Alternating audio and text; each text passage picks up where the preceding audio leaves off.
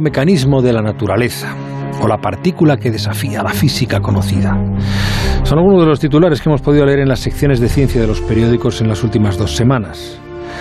Eh, los físicos no se han ido de vacaciones, o si se van, siguen con el lío. Uno conociendo a Parisi pues lo entiende perfectamente. Eh, a Parisi, eh, Muy buenas. ¿qué, qué es lo que ha pasado? Esto, porque la cosa va de Bolsón, v, de Bolsón no, eh, era vivo Bolsón, eso es otra cosa. El bosón W. Bueno, lo que, lo que ha pasado es que el bosón W es un tipo de partícula. Podríamos contar lo que es un bosón, pero para no extendernos vamos a dejarlo ahí.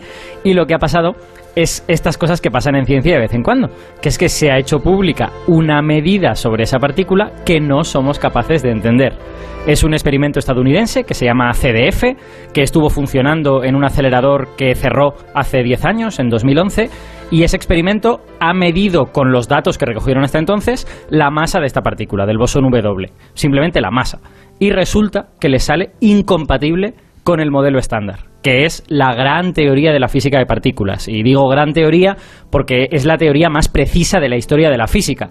Y ahora parece que este W, que nadie se había fijado en él, le quiere llevar la contraria. Bueno, pues vamos a ver, eh, si no te importa, eh, empezar por el principio.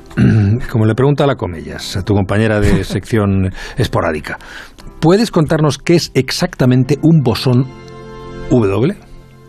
Puedo contároslo. Bueno, es una de las partículas asociadas a las fuerzas. Y me explico para que entendamos lo que significa esto, esto de asociar a la fuerza. No tiene nada que ver Las con el Star Wars. Eh, no, no, por desgracia, estaría muy bien, la verdad, pero no. Hostia, da la fuerza. Las partículas, las partículas, para que se pongan nuestros oyentes en situación, eh, no son solo objetos muy pequeños, sino que también son objetos muy simples. Pueden ser, eh, no pertenecen a la vida diaria, puede requerir matemáticas entenderlos, pero no tienen tantas propiedades. Una mesa es mucho más complicada que una partícula, ¿no? Y yo a una partícula, pues no le puedo dar un empujón con la mano, porque si lo intentara, pues la partícula iba a pasar por entre medias de mis átomos, ¿no? Ni tampoco puedo calentar una partícula poniéndola en el fuego. To- todo eso son cosas que se hacen con los objetos grandes, ¿no? Entonces, a las partículas, para hacerles cosas, tienes que utilizar fuerzas que sean simples, que sean sencillas, como ellas son. ¿Ejemplos de fuerza que sí que nos valen? Pues bueno, las partículas tienen masa y por lo tanto la gravedad les afecta, como todas las cosas con masa. O hay partículas que tienen carga eléctrica, no todas, pero las que tienen, pues les va a afectar esto de la atracción, la repulsión entre cargas, ¿no? Y bueno, lo que hemos descubierto a lo largo del siglo XX es que las partículas son tan sencillas que solo hay cuatro fuerzas que les afectan. Ya he dicho dos, que son la gravedad y el electromagnetismo, y hay dos que son, digamos, menos famosas, porque en el mundo en el que nosotros vivimos no se manifiestan tanto, y que se llaman fuerza fuerte y fuerza débil. Bueno, pues una de esas fuerzas tiene partículas asociadas y cada una de ellas tiene, tiene las suyas. Y el W es la partícula asociada a la fuerza débil.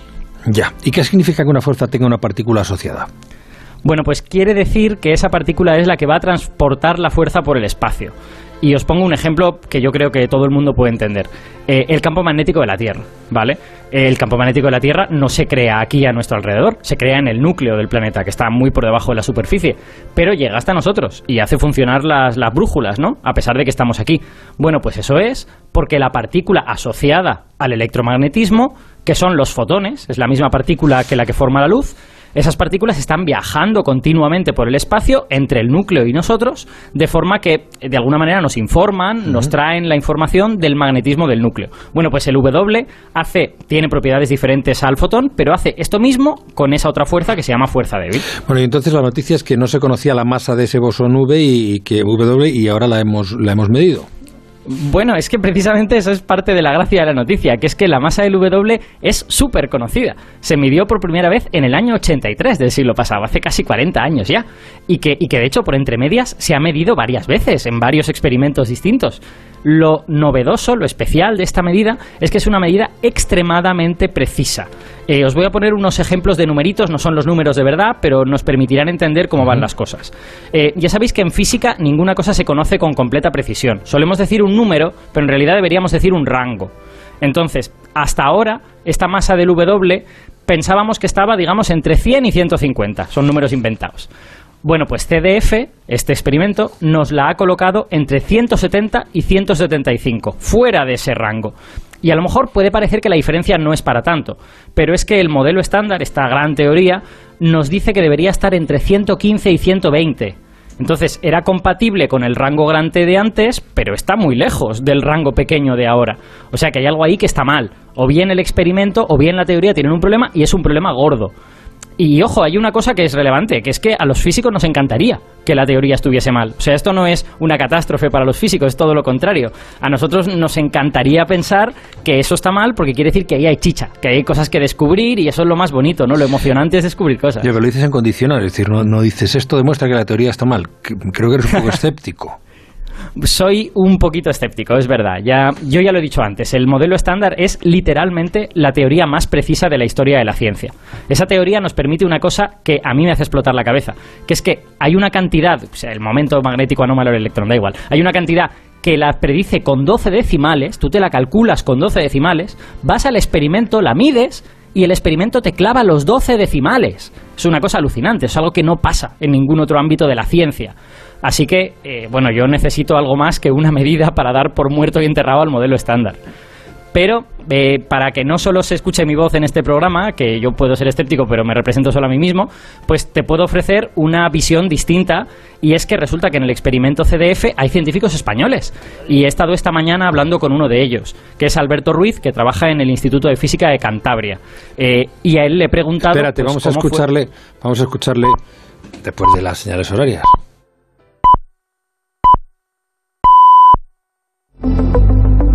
Las 10 en punto, las 9 en punto en Canarias. Estamos en la brújula de Onda Cero.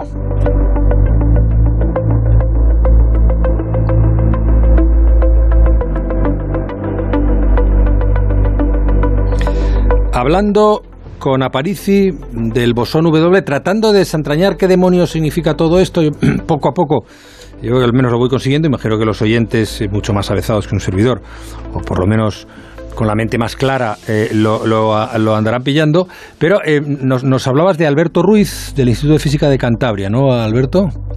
Eso es, efectivamente. Es uno de los científicos que pertenecen a esta colaboración que ha medido, ha vuelto a medir la masa del W y que ha resultado que ha salido una cosa muy distinta a lo que creíamos. Entonces, bueno, yo esta mañana cuando hablaba con él le he preguntado pues cómo fue el proceso de darse cuenta de que acababan de medir una cosa que es un bombazo, ¿no? Y lo que me ha dicho es esto. Ha sido un proceso largo, porque bueno, como sabrás, el CDF dejó de funcionar en el año 2010, 2011, ¿no? Entonces, desde el 2011 hasta, hasta ahora, esencialmente un grupo de, de la Universidad de Duke y de la Universidad de Oxford pues, se encargaron de hacer una medida muy precisa de, la masa del W. Y hombre, siempre se, dijo, ah, pues ahora, la gente está interesada, a ver qué, va, qué va a pasar, qué va a pasar con la masa del W. Pero nadie sabía que iba a ser este resultado. De hecho, eh, no, eh, lo han sabido ni los propios autores porque se, hizo eh, ciego, es decir, se introducía aleatoriamente un sesgo de más o menos 50 MEF de, la masa para que así el resultado mm, no sabíamos cuál iba a ser. O sea, has dicho que no quería saber cuál era el resultado.